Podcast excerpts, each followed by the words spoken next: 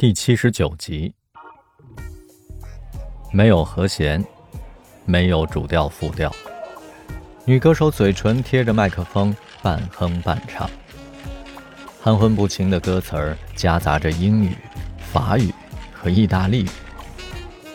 她的音质优美，但没有温度。莫伟在想，她的血一定流得很慢吧，就像即将结冰的河。莫伟想，此时此刻，如果歌手的衣服被扒光了，也不会睁眼；被鞭子抽打，也不会惊慌；哪怕酒吧突然发生了爆炸，观众都死光了，这歌手也不会在乎。这种满不在乎激怒了莫伟，他无法容忍一个歌者空洞的灵魂和苍白的情绪。Wipe me, tell me, ravage me, kill me, still love me。换个情郎，就像换条床单。我不肯上你的葬礼，我不爱他，我叼着烟。换了条床单，你的气味已经消散。别扯爱情，我只要快感。我和你是两棵树，树叶摩擦，根部交叉。各自繁华，各自凋零。当你被巨斧砍杀，我依旧花满枝桠。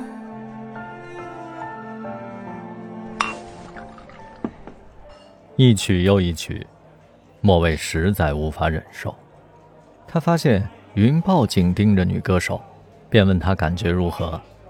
云豹说：“爽，就像吸了一只大麻。”还没有音乐让我感到如此恐惧，就像坠入了冰海。晚霞和冰川都是美丽的幻想。再听下去，四肢将变得麻木，心脏逐渐冷却，不可救药的向地狱沉沦。我也听出了寒意，但没那么夸张。说话的时候，云豹的眼睛都没眨一下。莫伟又问 Ruby：“ 好听吗？”Ruby 把一粒腰果喂进了嘴里，他点点头。旋律忧伤美丽，适合我失恋的心境。再看四周，大家摇头晃脑，都是一副愚蠢而陶醉的神情。莫为困惑之极，这不是世界疯了，就是他自己疯了。几年前，山猫到新加坡办展览，闲暇的时间，他四处游逛。他走到国家体育场时。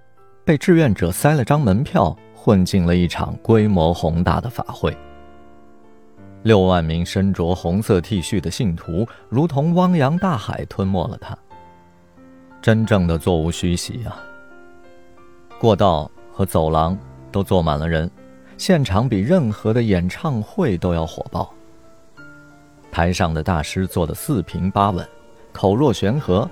每句话的尾声都要加上一个抒情诗般的“啊”，仿佛在呕心沥血的点醒世人。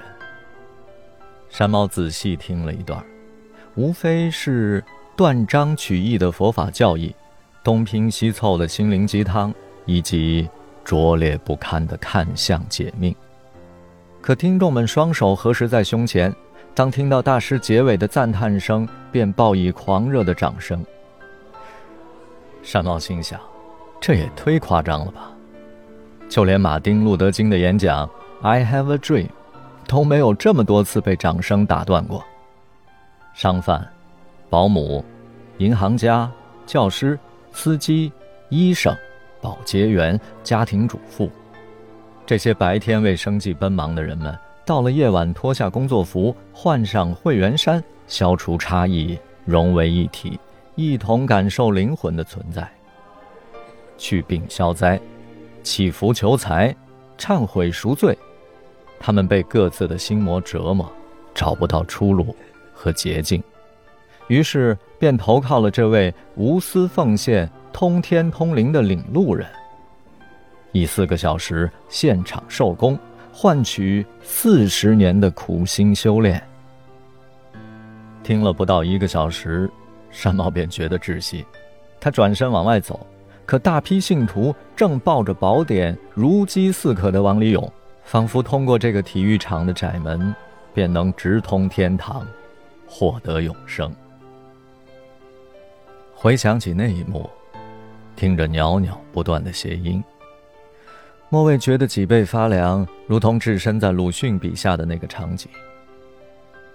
在失火的房间，没有人愿意逃走，而大声疾呼的人，反被认为是疯子。